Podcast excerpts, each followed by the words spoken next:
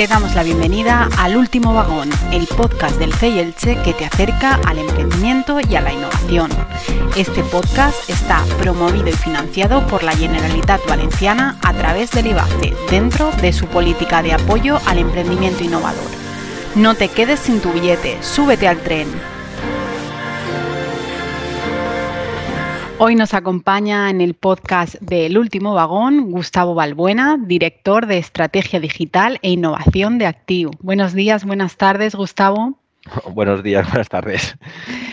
Bueno, pues Digo buenos días, buenas tardes, porque como es el podcast, siempre nos escuchan cada persona a cada hora, así que me gusta saludar en cualquier momento del día. Y nada, pues supongo que Active no necesita presentación, sobre todo aquí en la comunidad valenciana y te diría a nivel internacional, pero para el que nos escuche y no sepa quién es Active, pues eh, deciros que es una empresa con más de medio siglo que diseñando mobiliario de oficina para empresas.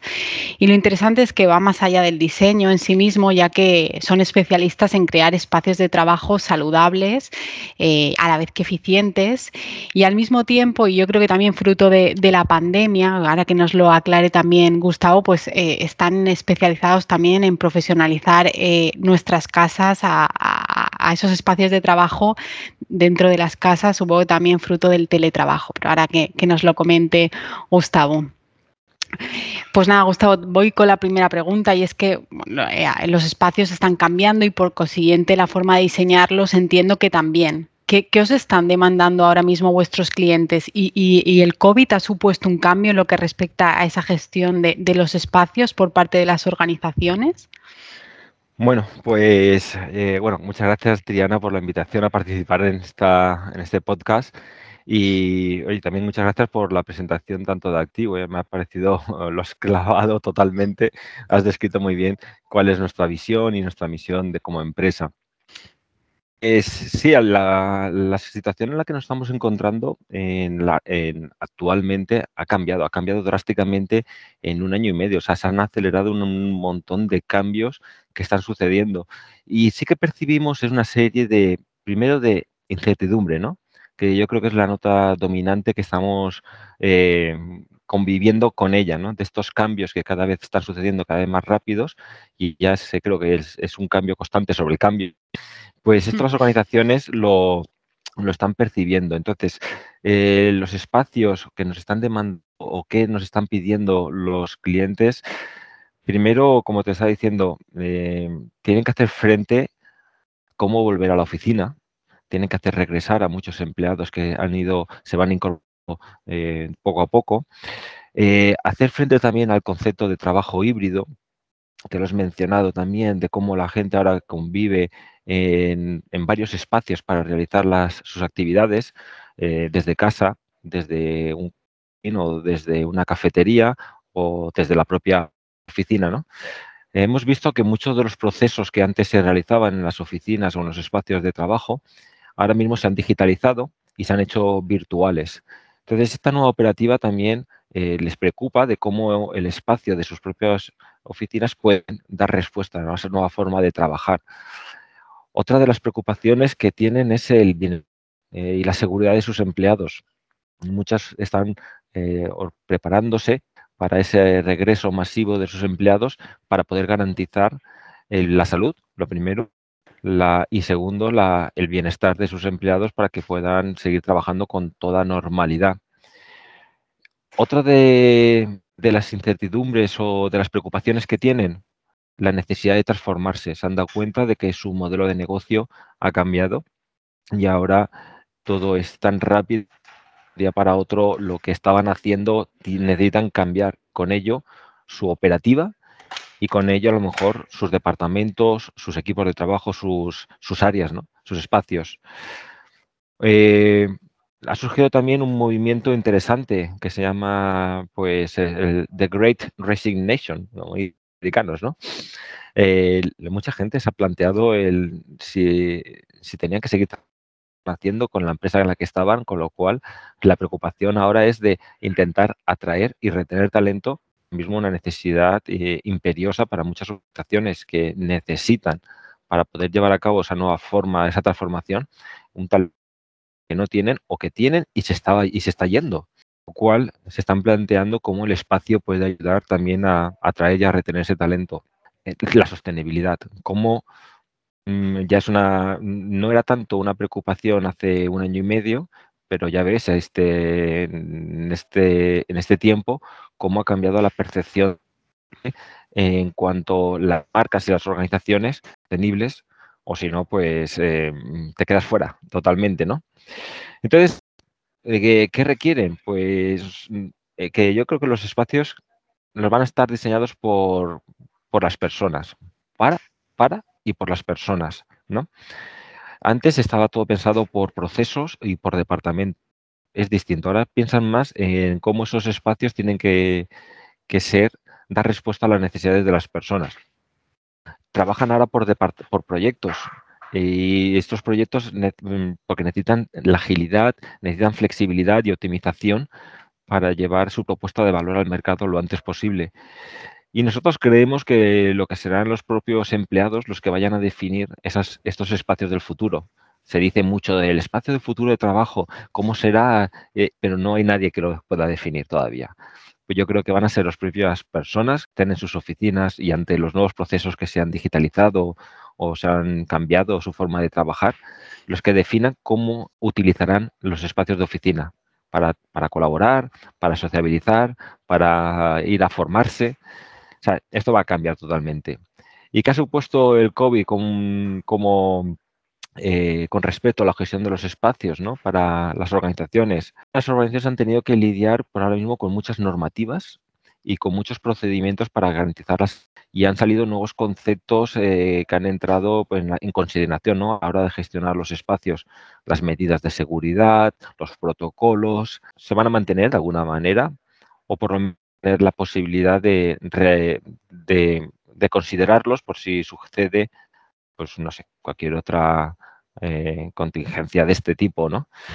Eh, también, como has comentado, el, trabajo híbrido se incorpora como un cambio a considerar ¿no? a la hora de establecer eh, de los espacios. Esto va a conllevar pues, crear nuevos, nuevos espacios, que, a lo mejor eliminar los puestos, muchos puestos fijos, convertirlos en espacios, como se dice, desking y a lo mejor promover más áreas de colaboración para que para esos momentos en los que la gente va a la oficina eh, surja, pues se mantenga la cultura de la empresa y, el propósito de ir a la oficina no sea para hacer, como decimos nosotros, una hora de viaje para sentarte a contestar emails. O sea, vas a hacer la, oficina vas a hacer otro tipo de, tareas, ¿no? O sea, es un poco las, lo, lo, que estamos viendo que está sucediendo en las organizaciones y lo que nos demandan y cómo piensan ellos que ahora tienen que gestionar estos espacios de forma diferente. Muy bien, Gustavo, muy completa la respuesta y al final eh, tu respuesta es un claro ejemplo de lo que hablábamos de que pues vais más allá del diseño de espacios, sino que estáis eh, muy al día de, lo que demanda pues la sociedad, las organizaciones y, en, primer lugar también las personas, pues porque la, situación del COVID también yo creo que, nos ha hecho reflexionar verdaderamente del valor que tiene ir a la oficina, por, lo último que nos decías, y, y hay que tenerlo en cuenta pues a la hora de de diseñar esos puestos y sobre todo, por otro lado, de, saber la viabilidad de, pues, del teletrabajo, de las posibilidades que ofrece y, de lo que tenemos ahora mismo con la tecnología a nuestro alcance. Y Gustavo, lo que te decía, un poco en esa línea, pues eh, estáis también trabajando muy al día a día y muy de la mano con el cliente para conocer esa experiencia. Ya, ya nos quedó bastante claro en el Focus PYME en el que participaste. Y yo me gustaría que, que nos contestaras a esa experiencia del cliente, pues al final juega un papel clave en el desarrollo de vuestra estrategia y ya ha quedado claro con todo lo que nos has contado en la pregunta anterior. Y sí me gustaría saber cómo trabajáis día a día para alinear el viaje del cliente y las necesidades que vais eh, detectando con vuestra estrategia empresarial. Bien, pues sí, como otro día, es verdad que nosotros hace años ya empezamos a desarrollar un enfoque distinto de cómo enfocar nuestra operativa, ¿no? Eh, veíamos que nosotros estábamos organizando una manera para desarrollar un producto y sacarlo al mercado, ¿no? Como todas las demás empresas. Pero sí que nos dimos cuenta de que estaba cambiando todo y que el cliente cada vez demanda eh, cómo, cuándo y dónde quiere el producto o el servicio. Entonces, a partir de ahí eh, pensamos, oye, ¿no sería más lógico alinear toda nuestra operativa interna de la organización con el viaje del cliente, con cada uno de los momentos que tiene el cliente con nosotros, por ejemplo, de concienciación, de consideración, de conversión, de el servicio y de la fidelización, ¿no? Entonces, en cada uno de estos momentos hay que nosotros empezamos a, intentar identificar cuáles son los puntos de contacto ¿no? que tiene el cliente con, nosotros y, qué, requiere en cada uno de estos momentos de la organización. En cada uno de los momentos puede requerir pues, un contenido o un servicio o un producto. Entonces ahí también empezamos a identificar que eso lo que provoca es un proceso interno de la organización que en el cual trabajan distintas áreas. Y entonces, pues empezamos a ver que en un primer momento de concienciación, pues hay más alineamiento, más coordinación entre las áreas de marketing, el área comercial. Ya pasamos a, un momento ya de consideración o de conversión, en el cual también aquí ya entra también de proyectos eh, que tienen que estar trabajando con el cliente. Y entonces también ahí empezamos a ver cómo los datos del cliente se podían transmitir y, compartir en toda la organización para que entendieran qué estaba pasando en cada, en cada momento. ¿no? Eh, empezamos también aquí a identificar necesidades. O sea, cuando eh, analizábamos cada punto de contacto, medíamos, oye, ¿este es importante para el cliente? ¿Y qué experiencia le estamos dando? empezamos a ver unos gaps increíbles, ¿no? De que estábamos haciendo algunas cosas que no la estábamos haciendo tan bien como nosotros creíamos y otras en las que no estábamos en absoluto, ¿no? Entonces aquí pues empezamos a ver áreas en las que podíamos mejorar y empezar a, incluso a buscar momentos mucho tiempo antes que nosotros no teníamos identificado y momentos mucho tiempo después, ¿no? Del momento de la compra, en el que el cliente todavía tenía muchas necesidades que no las cubríamos nosotros ni la competencia. Y esto es un poco también así como hemos ido alineándonos la operativa de la empresa a las necesidades del cliente. Y esto nos ha, nos ha, dado pues, oportunidad de desarrollar nuevos productos, nuevos servicios, nuevos contenidos que no estábamos trabajando. Eh, por ejemplo, en la parte primera de la concienciación, cliente todavía no sabe que tiene que cambiar el mueble, tiene que tiene que cambiar sus espacios, tiene muchas incertidumbres, ¿no? De, está en un proceso de transformación digital y no está sucediendo en su empresa esa transformación digital y se pregunta por qué, después de tanta inversión. Y nosotros hemos ido a veces y hemos visto, pues eso, muchas decíamos, pero es que esto es de los alcantarativos, esto es de cuéntame, aquí no puede suceder una transformación digital, ¿no? aquí no va a venir, no, primero no va a venir talento digital que necesitas y luego hay muchas barreras la comunicación y la colaboración. Con lo convertir a conversar con ellos de una manera en la cual les, le aportas cómo el espacio es una palanca para que sucedan las cosas, transformación cultural, transformación digital, ¿no? Nosotros vemos siempre como el espacio como, imagínate una obra de teatro, ¿no? Que son las personas, el, el, guion, los procesos y el espacio. El espacio es el escenario. Si si el escenario no, tienes, no está preparado, toda la obra se te viene abajo, la experiencia, ¿no? Pues eso es un papel que, nosotros ahí jugamos. Y luego en la parte de, posterior, cuando dejábamos los muebles y los instalábamos, había muchas dudas de, oye, ¿y esto cómo lo utilizo? ¿Está funcionando? ¿Me da respuesta a lo que yo necesito? Y ahí, pues bueno, pues hemos elaborado también pues nuevas innovaciones, como una plataforma de gestión de datos de lo que está sucediendo, sensorizando los espacios, etcétera. Ahora, te preguntaré por esa plataforma que me parece también muy interesante, pero es verdad que, es cierto que, que, o las organizaciones, por lo que vemos en el día a día, necesitan mucha concienciación de la importancia de, trabajar ese escenario y aportar valor en ese escenario. Entonces ahí sí que sí que jugáis un papel determinante en esa labor de concienciación, fruto pues de trabajar día a día con el cliente, ir de la mano, viendo esas necesidades y conociéndolo bien. Yo creo que es un ejemplo de que conocéis bien el cliente a la hora de trabajar esa concienciación, ¿no? Pues eh, unido a esto, eh, en ese viaje del cliente que trabajáis y que vais de la mano, eh, surgirán, por lo que nos estás contando, surgen como nuevas iniciativas, nuevas propuestas que, se generan o, nacen de ese, de ese trabajo de ir de la mano con el cliente. Y unido a eso está la labor de, innovación, que no significa utilizar a veces que las utilizaréis las últimas tecnologías, sino eh, solo con el cambio de, algún proceso o de alguna actuación que, llevéis a cabo, pues trabajáis esa innovación. Y, sí me gustaría conocer cuáles son los pilares sobre los que sustentáis vosotros ese trabajo de innovación dentro de, de Active. Bueno, eh, pues la verdad que nosotros siempre nos basamos en cuatro pilares que, para mí son importantes y, no solamente en el área de innovación, sino que se hacen en todos los demás departamentos y tiene que ver con los valores que han inculcado eh, el fundador, Vicente Berbegal, y con toda la familia, sus hijos, que son a la segunda generación que está también dirigiendo que, bueno, eso yo creo que está en el ADN de la empresa, pero de una manera, ¿verdad? Que como yo he estado en muchas organizaciones y como, como en esta no lo he visto, no es por, no es por nada, pero es así. Y, y, y, son cuatro principalmente, ¿no? El bienestar, pensar siempre en el bienestar de las personas. El diseño diseñar todo, o sea, no solamente diseñar el mueble, sino diseñar los procesos, diseñar la experiencia de cliente en cada momento. Por eso yo creo también en el año 2018 Activo recibió el Premio Nacional de Diseño. La primera vez que una empresa lo recibe y no por sus trabajos o sus productos, sino por el conjunto de su labor, de su operativa, de el diseño del parque tecnológico activo donde estamos situados, el diseño de su comunicación, el diseño de sus productos, el diseño de toda la labor eh, eh, innovadora que realiza.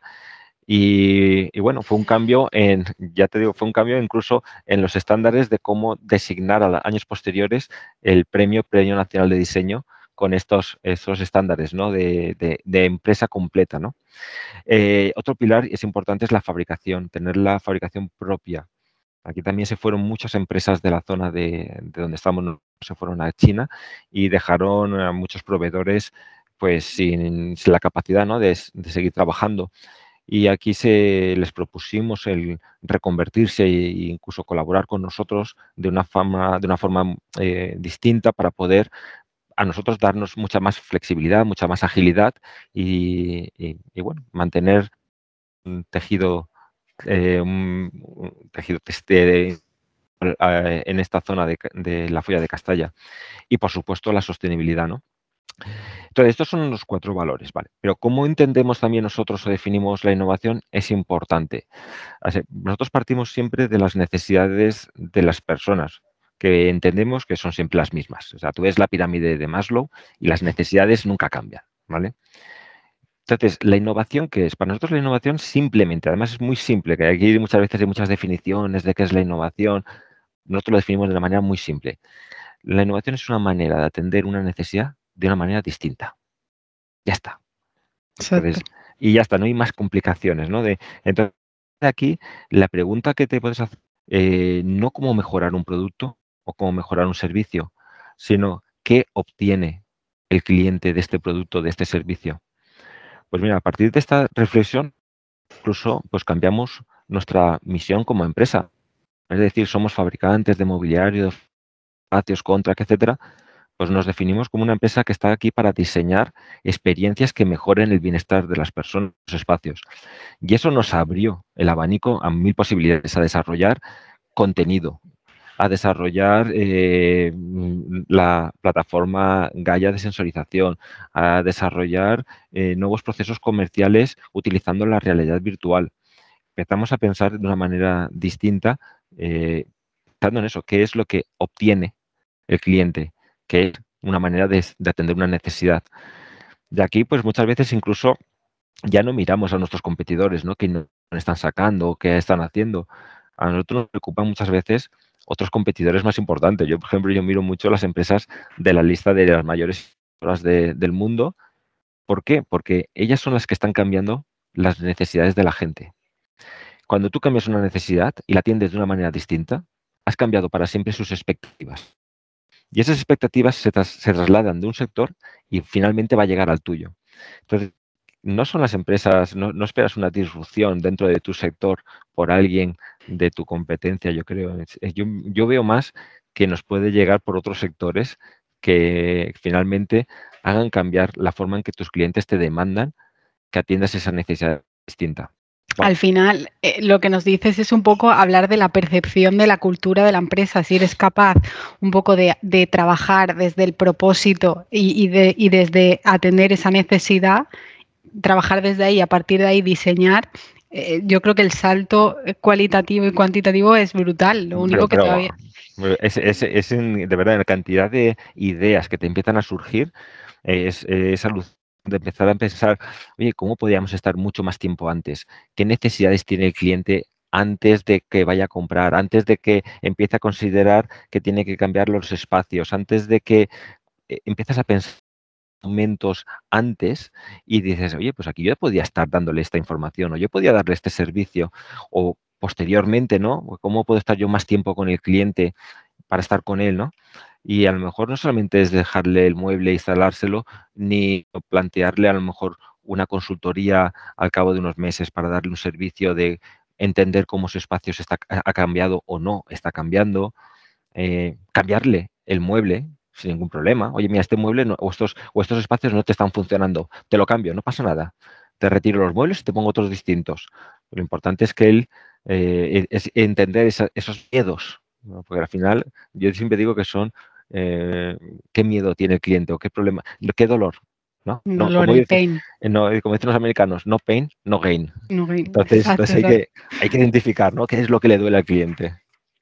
Pues muy bien. Y, todo esto que nos cuentas al final, pues queda claro y bueno, pero lo, lo, resaltamos de nuevo y es que al final vuestro propósito pues no es la venta del mobiliario, sino pues en, diseñar esa experiencia que mejore el bienestar, que, que genere eh, pues una felicidad en el trabajo, por, decirlo así. Y, fruto de ello ya nos has comentado algo sobre la aplicación, pues habéis diseñado eh, o ha nacido Gaia. Y, sí que me gustaría que, nos contaras qué es Gaia y, qué está su suponiendo para las organizaciones que, ya lo están implantando, que me consta que, ya son algunas grandes organizaciones las que, las que trabajan con Gaia. Pues mira, pues una de esas necesidades que, comentaba era cuando dejábamos los muebles, la gente, los instalábamos el mobiliario, los espacios, de gente decía, vale, pero esto funcionar, me está funcionando para hacer mi transformación digital, estoy mejorando el bienestar de las personas, eh, mil, ¿no? Y pensamos, eh, ahora con la nueva tecnología, eh, de IoT, podríamos sensorizar los espacios, entender qué y aportar ese conocimiento para que las empresas tomaran eh, mejores decisiones y finalmente crear esos espacios que nosotros llamamos de alto rendimiento. Espacios eficientes, óptimos, que cuiden a las personas, ¿no?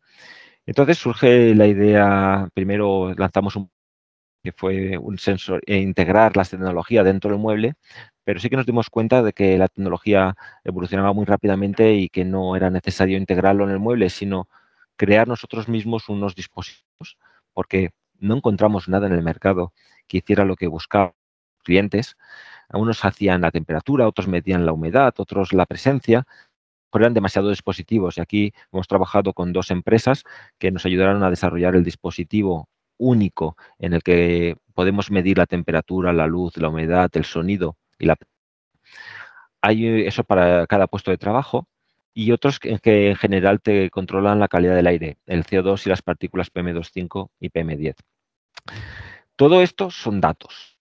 Nosotros decíamos, pero es que datos ya tienen bastante, yo no quiero darle más problemas. ¿Qué podemos hacer más?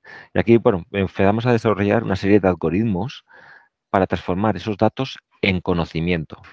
Y eso es lo, importante y lo, diferenciador de esta plataforma que no hemos visto o que no mercado y que Gaia ofrece, ¿no?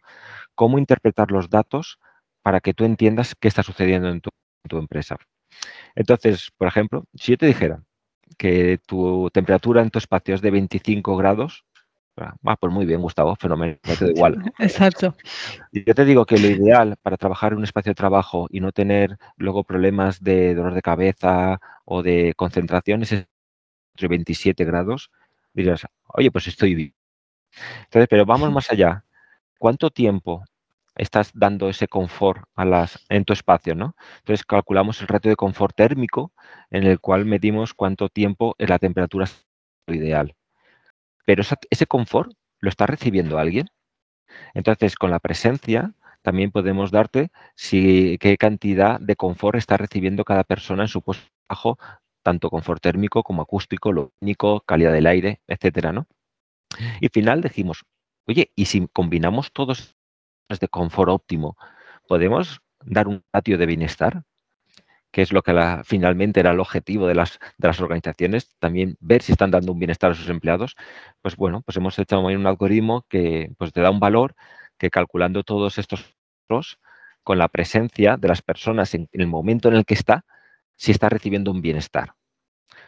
Por si no hay nadie, eh, no estoy siendo eficientemente energético, estoy manteniendo unas condiciones ah, eh, muy óptimas, pero no hay nadie recibiendo este confort. Entonces también cuando no hay nadie, pues calculamos el ratio de eficiencia energética, de que lo que queremos es em, ver que no estamos consumiendo demasiado energía para mantener un espacio donde no hay nadie recibiendo ese confort, ¿no? Pues este es el tipo de conocimiento que nosotros dar a nuestros, a nuestros clientes para que, como he dicho, pues tomarán decisiones que son un impacto económico finalmente en las organizaciones. No, no, no olvidemos que también tanto. esto, eh, tú imaginas, eh, cada puesto de trabajo le cuesta a una organización 5.500 euros. ¿Vale?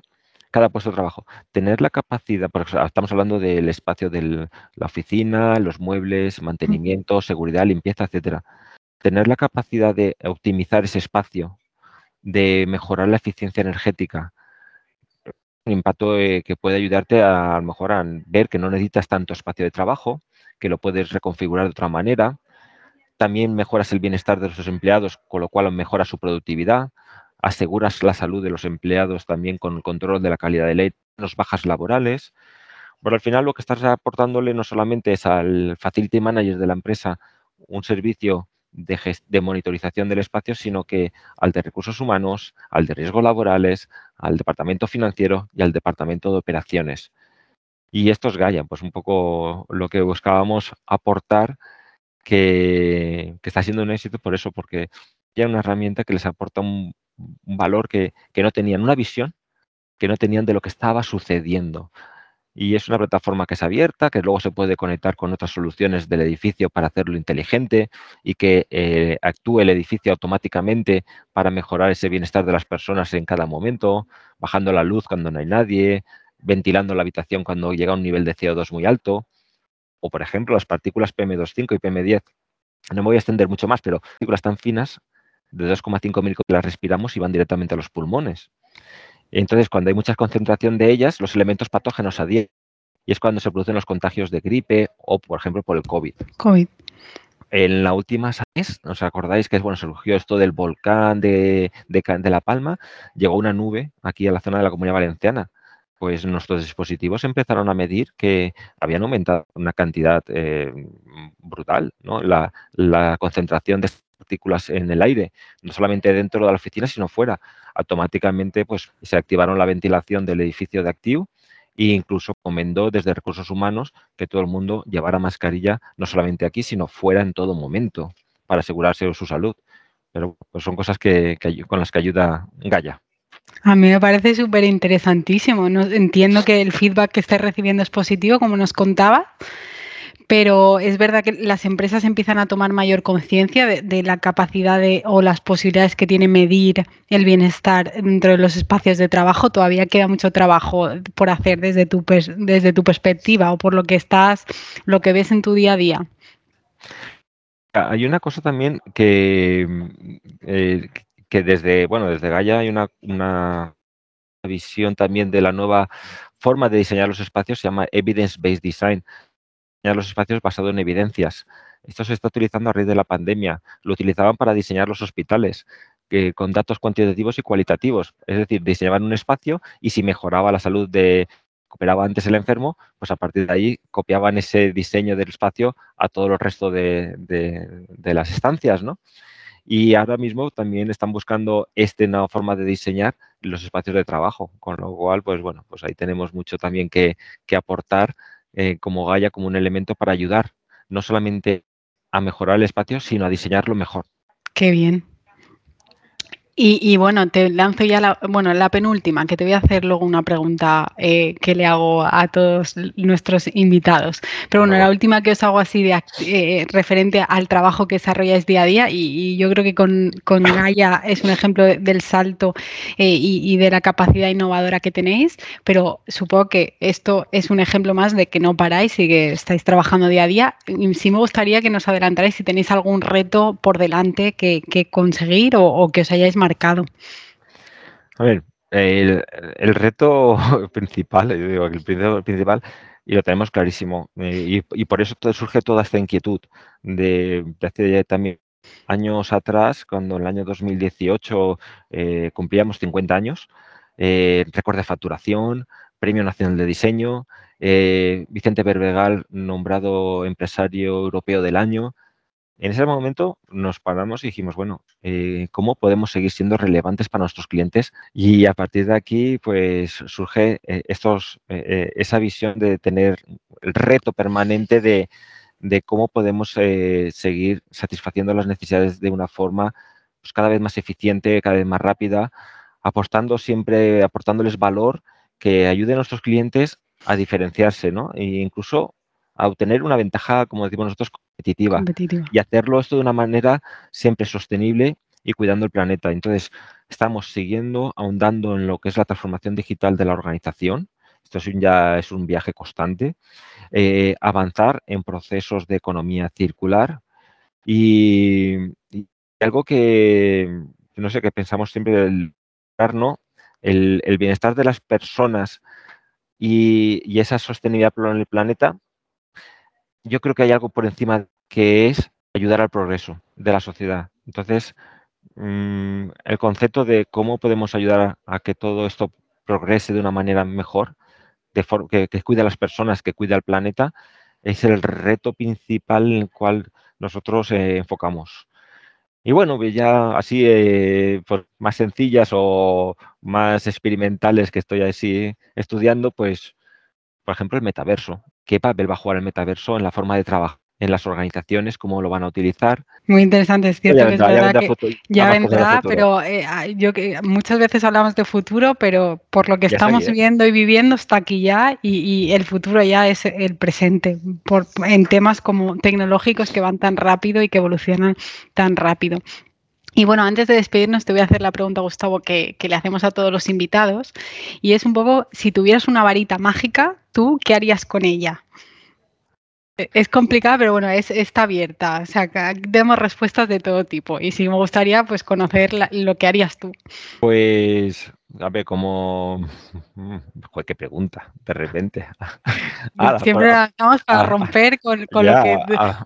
Para romper al, invitado un poco, pero bueno, que siempre salen información muy interesante. A mí me gustaría realmente, y es una cosa que a mí siempre me pregunto y siempre estoy con, es el, la posibilidad de, cambiar y borrar muchas de las cosas que llevamos desde el pasado y que arrastramos en estos nuevos momentos, en esta nueva era en la que, hemos empezado. Yo el otro día transmitía a mi organización la visión de que en estos 20 años que, de, que parecía el año del cambio, del nuevo milenio, de la nueva, del año de la, del nuevo siglo de las luces, de la digitalización, del, pues si te das cuenta todo lo sucedido, seguimos arrastrando mucha mentalidad del siglo pasado, eh, pues hemos sufrido pues las Torres Gemelas, eh, nuevos grupos terroristas, Al-Qaeda, el ISIS, eh, guerras, torturas, migraciones, gente saliendo de sus países por la guerra, refugiados, las crisis financieras y luego el COVID y, los terremotos, volcanes. Bueno, y diciendo, pero esto, o sea, no habíamos cambiado de siglo, este es el siglo de la nueva luz y todo esto. Entonces luego te das cuenta y dices, es que seguimos arrastrando la misma mentalidad y las mismas estructuras de siglos pasados. Y esto ya ha cambiado, esto tiene que cambiar, porque sí, sí, porque siempre se ha hecho así. Entonces, a mí me gusta mucho pensar en que, joder, deberíamos, si tuviéramos una varita mágica, es decir, olvidar todo lo que conocemos o, tenemos y empezar a pensar las cosas de una manera distintas. Y yo creo que a partir de ahí incluso habría una concienciación general mm, de, de que, de que esto se puede ser mejor, pero mejor de una manera. Y yo creo que hay una generación que viene, que viene pensando con esos conceptos, ¿no? De, compartir, de generar experiencias, de, de actuar ¿no? Y además yo creo que están demandándolo. El movimiento que estoy viendo ahora mismo son movimientos que están surgiendo que me dan esperanza, ¿no? Del Me Too, el Black Matter, eh, movimientos de sostenibilidad por el planeta, no hay planeta B, eh, todos estos movimientos, eh, la inclusión, la diversidad, exigen que las marcas piensen, diseñen con en las personas de una manera distinta pues yo creo que empieza a moverse una cosa que a mí me está gustando y yo creo que es bonito que va a venir y que está a venir ya para quedarse. Y esa es una, creo que están ya empezando a romper con el pasado y están mirando el futuro con una mente nueva. Y aquí se van a crear cosas muy chulas. Pues genial, oye, buena reflexión también el eso, el romper con el pasado y generar nuevas mentes, eh, eh, mentes nuevas. Vamos a quedarnos con ese concepto, yo me quedo con ese. Para cerrar esta entrevista, Gustavo, agradecerte todas tus respuestas. Creo que, y te lo digo a título personal, y yo creo que, quien nos escuche lo pensará también, al final, por lo que estáis avanzando, por lo que estáis haciendo, Activo es un ejemplo de, lo que es una empresa eh, que mira por el entorno y por la sociedad y que creo que eso es fruto de crecimiento como sociedad, ya no solo como empresa. Así que enhorabuena por todo lo que estáis haciendo y lo que estáis consiguiendo. Muchas gracias. Y, os deseo desde aquí pues que, sigáis avanzando, que, alcancéis esos retos que os vais marcando y por supuesto que contéis con el CEI para aquello que necesitéis y, sobre todo para mantenernos informados de, estos avances que, yo creo que, esas empresas o que están haciendo sobre todo y que muchas veces se plantean cómo hacer las, las cosas de otra manera o cómo mejorar las cosas de cómo se están haciendo, pues puedan servir vuestros avances como empresa tractora, como empresa, como gran empresa eh, para, para que, que les sirvan de ejemplo. Así que agradecerte todo lo que nos has contado. Triana, muchísimas gracias. ha sido un placer, me lo he pasado genial contigo hablando y, compartiendo con todos los oyentes estas experiencias que tenemos en, en y nuestra visión y estamos aquí para también para poder colaborar con todos vosotros y con otras organizaciones. Estamos a vuestra disposición siempre que queráis y aquí tenéis Active para, para lo que preciséis. Muchísimas gracias a todos. Pues gracias a ti y a los que nos escucháis. Eh, un saludo a todos y a todas.